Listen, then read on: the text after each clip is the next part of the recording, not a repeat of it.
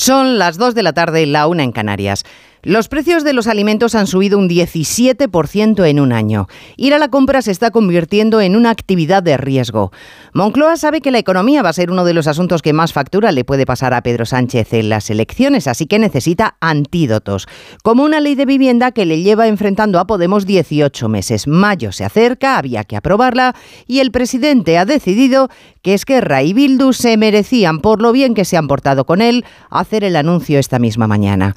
Dos partidos independentistas jactándose de que el presidente se ha plegado a todas las exigencias que ellos han impuesto sobre cómo debe ser el mercado de la vivienda en España. Vamos a intervenir el mercado, han dicho. El mercado de los españolazos, claro.